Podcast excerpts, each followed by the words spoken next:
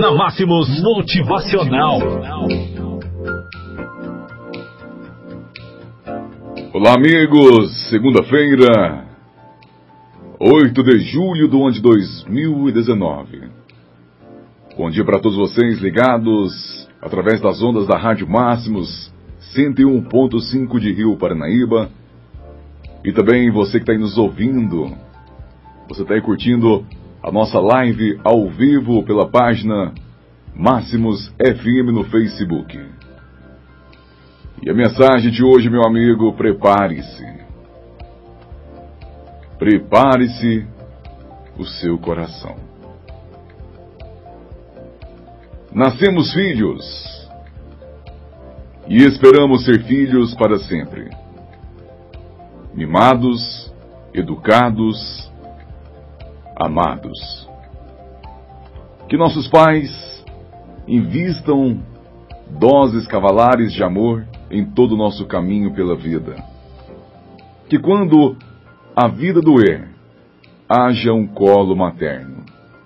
Que quando a vida angustiar, encontremos neles um conselho sábio. E quando isso nos falta, há sempre uma lacuna um sentimento estranho de sermos exceção. Mesmo adultos, esperamos reconhecer nossa meninice nos olhos dos nossos pais. Desejamos intimamente atenções miúdas, como a comida favorita no dia do aniversário ou a camiseta do time de futebol, se estamos na casa deles não estamos prontos para trocar de lugar nessa relação. É difícil aceitar que nossos pais envelheçam, entender que as pequenas limitações que começam a apresentar não é preguiça nem desdém. Que não é porque se esqueceram de dar o recado que não se importam com a nossa urgência que pedem para repetirmos a mesma frase porque não escutam mais tão bem. E às vezes não está surdo o ouvido, mas distraído o cérebro. Demora até aceitarmos que não são mais ou menos, que dirá, super-heróis? Não podemos dividir toda a nossa angústia e todos os nossos problemas porque para eles, as proporções são ainda maiores e aí tudo se desregula. O ritmo cardíaco, a pressão, a taxa glicêmica, o equilíbrio emocional. Vamos ficando um pouco cerimoniosos por amor, tentando poupar-lhes do que é inevitável. Então, sem querer, começamos a inverter os papéis de proteção. Passamos a tentar resguardar nossos pais dos abalos do mundo. Dizemos que estamos bem, apesar da crise. Amenizamos o diagnóstico do pediatra para a infecção do neto parecer mais branda. Escondemos as incompreensões do casamento para parecer que construímos uma família eterna. Filtramos a angústia, que pode ser passageira, ao invés de dividir qualquer problema. Não precisam preocupar-se. Estaremos bem no final do dia e no final das nossas vidas. Mas, enquanto mudamos esses pequenos detalhes da nossa relação, ficamos um pouco órfãos Mantemos os olhos abertos nas noites insones sem poder correr chorando para a cama dos pais.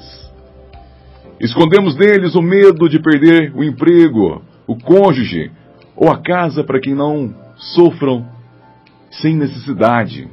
E aí estamos sós nessa espera. Não há colo, nem bala, nem cafuné para consolar-nos. Quanto mais eles perdem memória, vigor, audição, mais sozinhos nos sentimos, sem compreender por que o inevitável aconteceu. Pode até surgir alguma revolta interior por esperar deles que reagissem ao envelhecimento do corpo, que lutassem mais a favor de si, sem percebermos na nossa própria desorientação que eles não têm a mesma consciência que nós.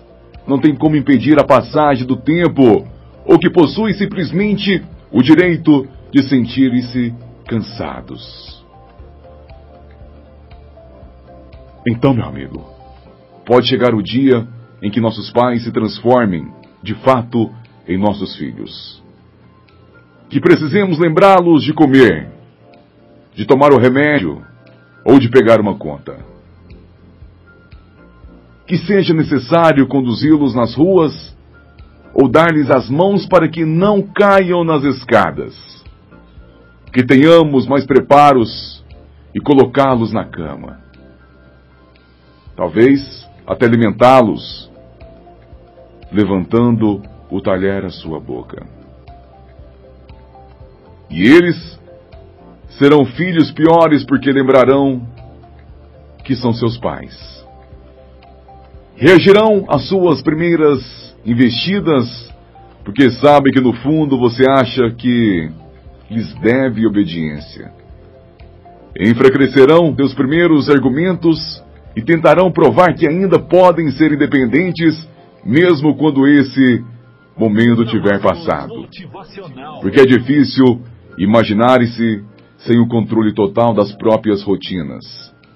Mas cederão paulatinamente quando a força física ou mental reduzir-se e puderem encontrar no seu amor por eles o equilíbrio para todas as mudanças que os assustam. Não será fácil para você. Não é a lógica da vida. Mesmo que você seja pai, ninguém o preparou para ser pai dos seus pais.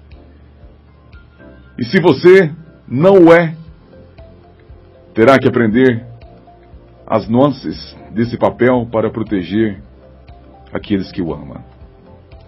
Mas se puder, sorria diante dos comentários cenes ou cante enquanto estiverem comendo juntos. Ouça aquela história contada todas as vezes, tantas vezes, como se fosse a primeira, e faça a pergunta como se fosse algo inédito. E beijos, beijos na testa como toda a ternura possível.